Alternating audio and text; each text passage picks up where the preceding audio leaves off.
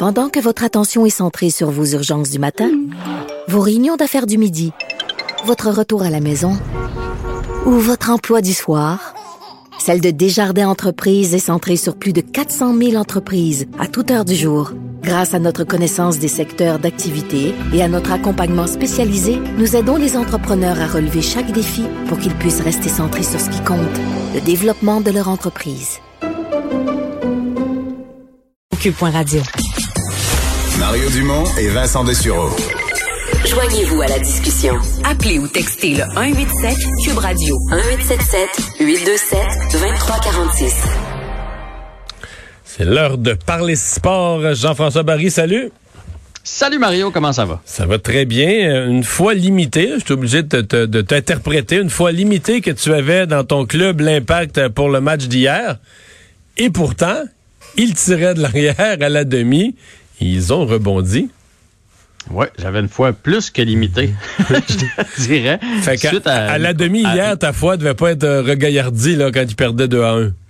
Ben en fait non, ça tu vois, j'y croyais parce que je trouvais que c'était un, match vraiment euh, ouvert hier euh, en première demi. L'Impact a eu énormément de chances de marquer. Puis tant qu'il y a des chances de marquer, à un moment donné, tu te dis ça va finir par arriver. Euh, ben, elle, va y aller à un moment donné. Fait que fait que oui, j'y croyais. Puis honnêtement, on en a parlé vendredi suite à une discussion avec Frédéric Laure, qui est le, le, commentateur des le descripteur en fait des matchs de l'Impact, qui me racontait un peu les coulisses. Puis moi, juste que ça sentait pas bon. On sentait que les joueurs avaient presque envie que la saison se termine. Ben, honnêtement, hier, je leur lève mon chapeau. Ils se sont battus comme des enragés. Il y avait tout hier là, pour abandonner, puis ils l'ont pas fait. Ils se sont battus jusqu'au bout. Et quelle fin! Écoute, à, la 88e minute, l'impact qui marque et euh, se taille une place en série. Puis comme je l'ai dit ce matin à Pierre, je sais pas si toi, tu eu le même réflexe, mais on dirait les, les Canadiens, là. On dirait une reprise pour une équipe de Montréal. Donc, on rentre par la porte d'en arrière et on, on, affronte une équipe parce que là, c'est pas vraiment les séries-séries, parce que c'est pas la dernière position qui joue contre la première. Il y a comme un, mini tournoi éliminatoire avant. Donc, en, finissant en neuvième, on affronte la huitième place. Donc, c'est jouable. C'est une équipe, la Nouvelle-Angleterre, qui joue même pas pour 500. Donc, qui sait ce qui pourrait arriver? Bon.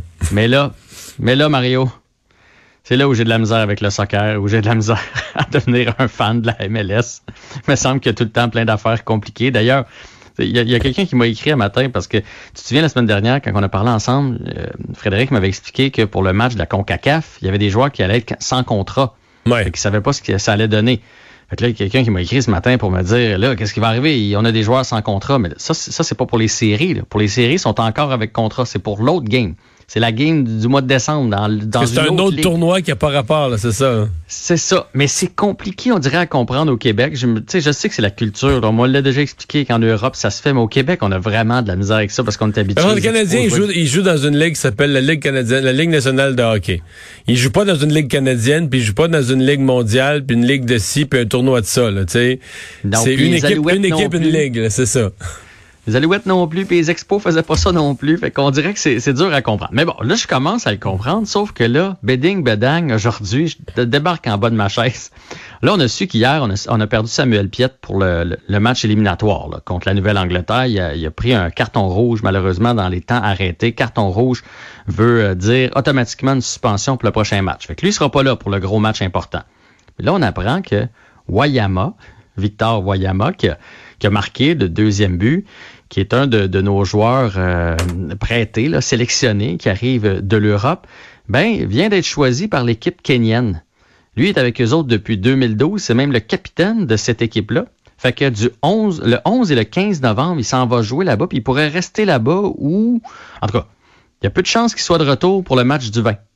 C'est, je vais te comparer ça au Canadien parce qu'on vient de le faire. C'est comme si tu me disais, hey, le Canadien vient de battre Pittsburgh, là on affronte Philadelphie, mais finalement, ben Sherrod sera pas là, puis Thomas Tatar s'en va dans son pays. ben voyons, ils sont ils que nous autres ou ils sont pas avec nous autres? Parce que là, on apprend aussi que euh, Yuka Raitala a été appelé pour la Finlande. Ça se peut que lui aussi aille représenter son pays. Fait que là, tu fais, ben voyons, moi je veux bien, là, un soir devant mon téléviseur, puis suivre mon équipe, puis prendre pour mon équipe, mais il faut qu'on arrête de m'enlever des morceaux.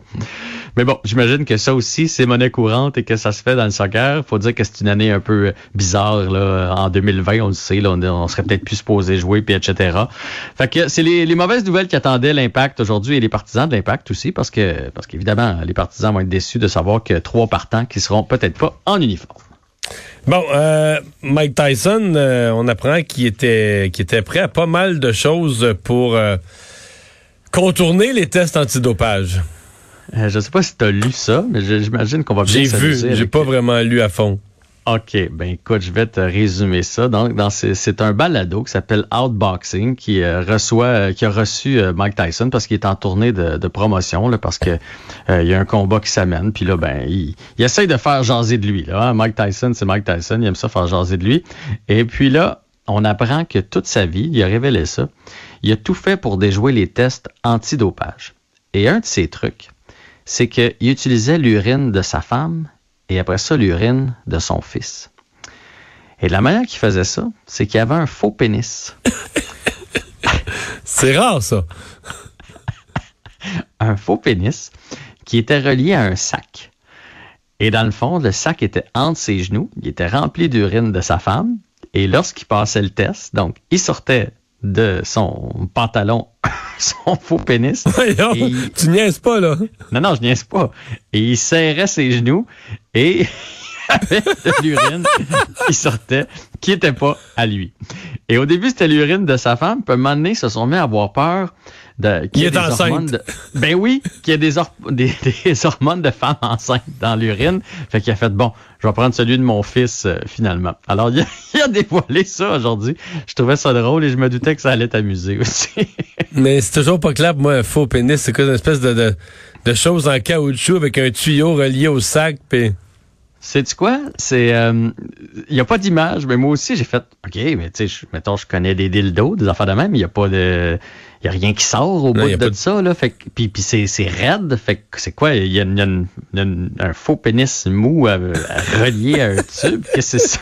Et j'imaginais ça. Je sais pas pourquoi, mais dans ma tête, euh, il doit en avoir une grosse en plus, Mike Tyson. Fait que j'imaginais le morceau de viande qui devait faire semblant de sortir de son pantalon. Mais ça marche, mais, parce que les tests d'urine, est-ce que le, je sais pas, est-ce que les autorités euh, légales du, sport euh, Jusqu'à quel point il faut qu'il voit, faut qu'il assiste à... Ben, en fait, c'est probablement pour ça d'ailleurs, parce que sinon, il aurait juste pu avoir de, ah ouais, tu l'amènes dans un pot, ben tu changes, ça. ça. veut dire qu'il y avait quelqu'un qui était en avant de lui, qui regardait s'il sortait de quoi de son pantalon, tu sais, s'il le faisait pour vrai. Fait que c'est pour ça qu'il y avait un faux pénis. Ça passerait plus aujourd'hui, parce que maintenant, avec l'ADN, tout ça, là, on est plus poussé, puis on est capable de voir si c'est ton urine ou si c'est pas ton urine.